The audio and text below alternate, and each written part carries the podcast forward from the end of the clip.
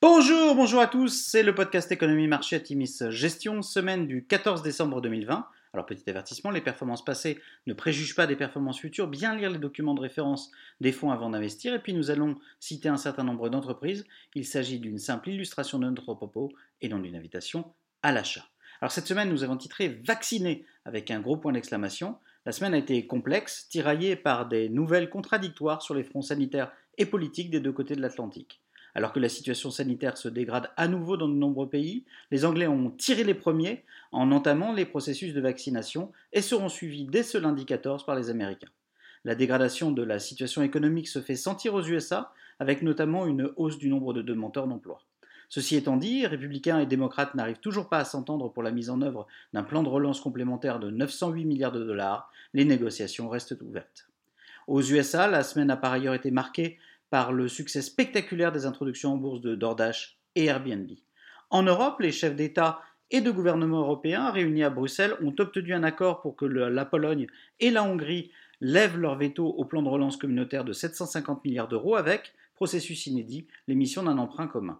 Les dirigeants européens se sont aussi mis d'accord pour réduire d'au moins 55% leurs émissions de CO2 d'ici à 2030. Par ailleurs, le renforcement et la prolongation du programme de rachat d'actifs de la BCE annoncé jeudi aura finalement eu peu d'impact sur les marchés.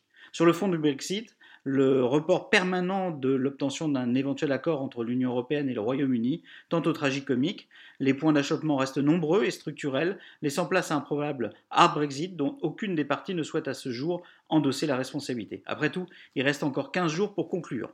Sur la semaine, le CAC 40 se replie de 1,8%, le SP 500 perd 1% et le Nasdaq baisse de 0,7%. Alors nous arrivons à la fin du cycle des publications.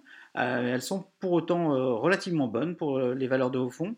Adobe affiche des résultats supérieurs aux attentes avec une croissance du chiffre d'affaires de 14% contre une anticipation de 12%. La pandémie continue de stimuler les initiatives de transformation numérique et l'adoption du cloud dans tous les secteurs.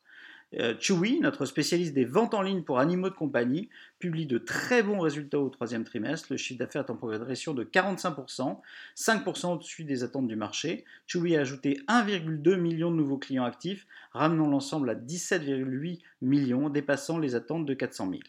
Costco publie des résultats solides pour le premier trimestre de son année fiscale avec un chiffre d'affaires en hausse de 17% à 43,2 milliards de dollars contre 42,6 milliards attendu par le consensus. Les ventes à magasins comparables aux US progressent de 17% sur une base ajustée, alors que les ventes internationales affichent particulièrement un bon dynamisme et rebondissent de 18,7%.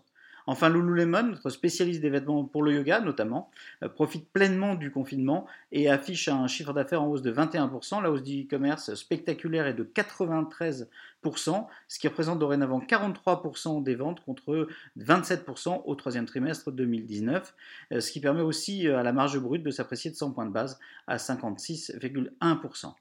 À venir, les membres du collège électoral US se réunissent ce lundi pour désigner le vainqueur des élections présidentielles américaines, ce qui devrait sceller la victoire de Joe Biden.